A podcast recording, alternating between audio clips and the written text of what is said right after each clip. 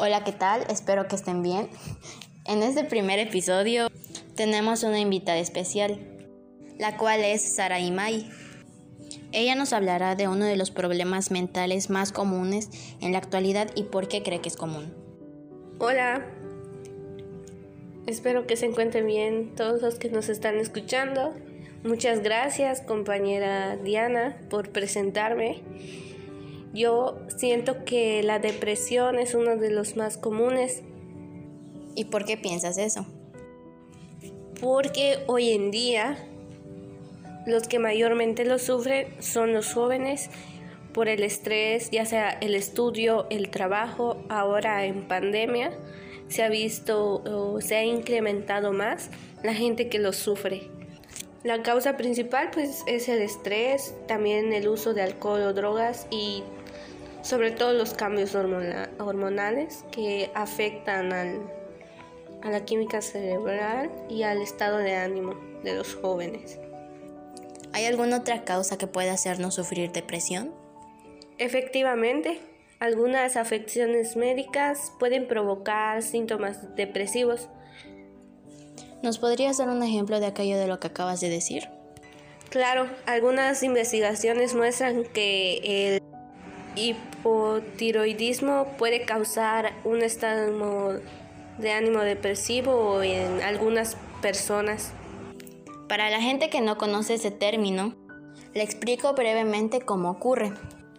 Es cuando la glándula tiroides no produce suficientes hormonas tiroideas para satisfacer las necesidades del cuerpo.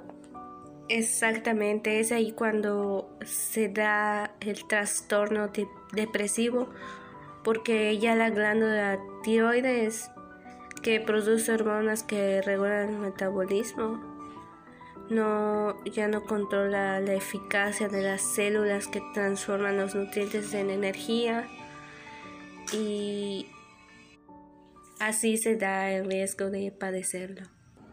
Existen diferentes tipos de depresión, ¿no? Así es. ¿Nos podrías mencionar algunos de ellos? Con gusto está el trastorno depresivo mayor, que se caracteriza porque se pierde el interés total en todas las actividades y que causa dificultades en la vida cotidiana. También está el trastorno depresivo persistente, que no es prolongada. El trastorno depresión postparto, que eso pues se da posteriormente a dar a luz. Interesante. Pero sus síntomas son iguales, son similares. ¿Nos podrías explicar? En el trastorno depresivo mayor, los síntomas son sueño agitado, el despertar temprano, rumiación. En el trastorno depresivo persistente está la tristeza y el bajo autoestima. Y ya después del posparto está la fatiga, el estrés, el querer renunciar a todo. Pero en sí, los síntomas en todos los tipos de depresión son los estados de ánimo que son irritables, se le dificulta dormir a la persona, tiene cambios grandes en apetito en la mayoría de veces aumenta o baja muy rápido de peso, le falta energía, tiene cansancio y los sentimientos sobre todo son de inutilidad, de odio a sí mismo y de mucha culpa. Para toda la gente que nos escucha y cree tener un allegado que sufre de este trastorno, ¿cómo podría brindarle ayuda? Porque sabemos que esta situación puede ser todo un desafío, enfrentarlo solo. Así es, puede ser todo un desafío porque esas personas mayormente no quieren reconocer o estar conscientes de que sufren depresión. Quizás ellos mismos no reconozcan los signos ni los síntomas, por lo que pueden pensar que están normal o muy a menudo sienten vergüenza de sufrirlo y creen erróneamente que pueden superarla solos. Para ayudar a un familiar, a un amigo que sufre de esto, primero tienes que hablar sobre lo que uno ha notado y por qué nosotros estamos preocupados. También debemos explicarle con mucha calma que la depresión es una enfermedad y no es ningún defecto de una persona por su debilidad personal. También pudiéramos ofrecerle ir con un profesional. También lo que uno podría hacer es preparar una lista de preguntas para que él discuta con un personal médico o un profesional de salud mental. Y más importante, si esa persona ya se acercó a ti, expresa de tu disposición a ayudarlo. Por ejemplo, a ir con un profesional a sus consultas, acompañándolo y asistiendo a las sesiones. Ok, muchas gracias por aportarnos esta valiosa información. Ahora supongamos que alguien me dice que tiene depresión. ¿Qué es lo que no se le debería de decir? Ok, qué bueno que tocas ese tema.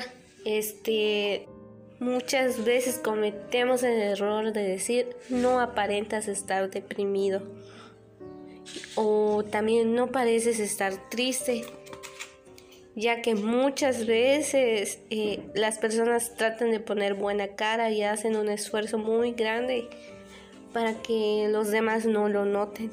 Pero esto no quiere decir que ellos eh, se estén sintiendo bien o se están sintiendo mal. Puede ser un malestar invisible para ti o para otras personas, pero ese malestar existe interiormente no cometamos el error de decir podría ser peor o no tienes razón para estar deprimido o lo típico de pero si lo tienes todo porque eres así. También decir todos tenemos problemas, no solamente tú. O decir lo superarás porque necesitamos ayuda. Ok, muchas gracias. Algo que me llamó la atención fue que muchas tratan de poner buena cara, pero están mal internamente. Eso me hizo preguntarme por qué alguien con depresión quiere esconder su estado. ¿Podrías explicarme? Sí, la respuesta es que a veces tienen miedo a la incomprensión de los demás, sienten vergüenza o culpa, a veces están preocupados por la posibilidad de que los demás lo vean como alguien incompetente en el trabajo, en la vida general. O porque mayormente las personas cercanas, ya sea amigos, pareja, compañeros de trabajo, lo pueden rechazar por estar así. Y por eso personas que nos escuchan no debemos de rechazar a alguien que sufra de depresión. ¿Algún dato extra que quieres incluir, Viviana? Sí, a escala mundial se calcula que casi 300 millones de personas sufren depresión, lo que vendría equivaliendo a un 4.4% de la población mundial. Así que chicos, si conocen a alguien que lo sufre, no duden en ayudarlo o llevarlo con un médico a hacer algún tratamiento. Si ustedes creen sufrir de depresión, busquen ayuda o contáctenos a nosotros. Ok chicos, en conclusión, recuerden la depresión afecta tanto a hombres como mujeres sin importar de su estatus social, su religión, el lugar donde vivan y las oportunidades que tengan. Recuerden que la depresión es un tema serio y tiene que ser tratada con las personas adecuadas y es preferible ir con un profesional para determinar qué tan severo es tu caso. Y bueno chicos, con esto concluimos con el primer episodio. Nos vemos hasta la próxima. Un saludo muy fuerte. Gracias por acompañarnos y muchas gracias a nuestra invitada que accedió a venir y hablarnos sobre este tema tan importante y serio que no se debe tomar a la ligera. Hasta luego. Bye chicos, gracias por invitarme y escucharme. Hasta la próxima.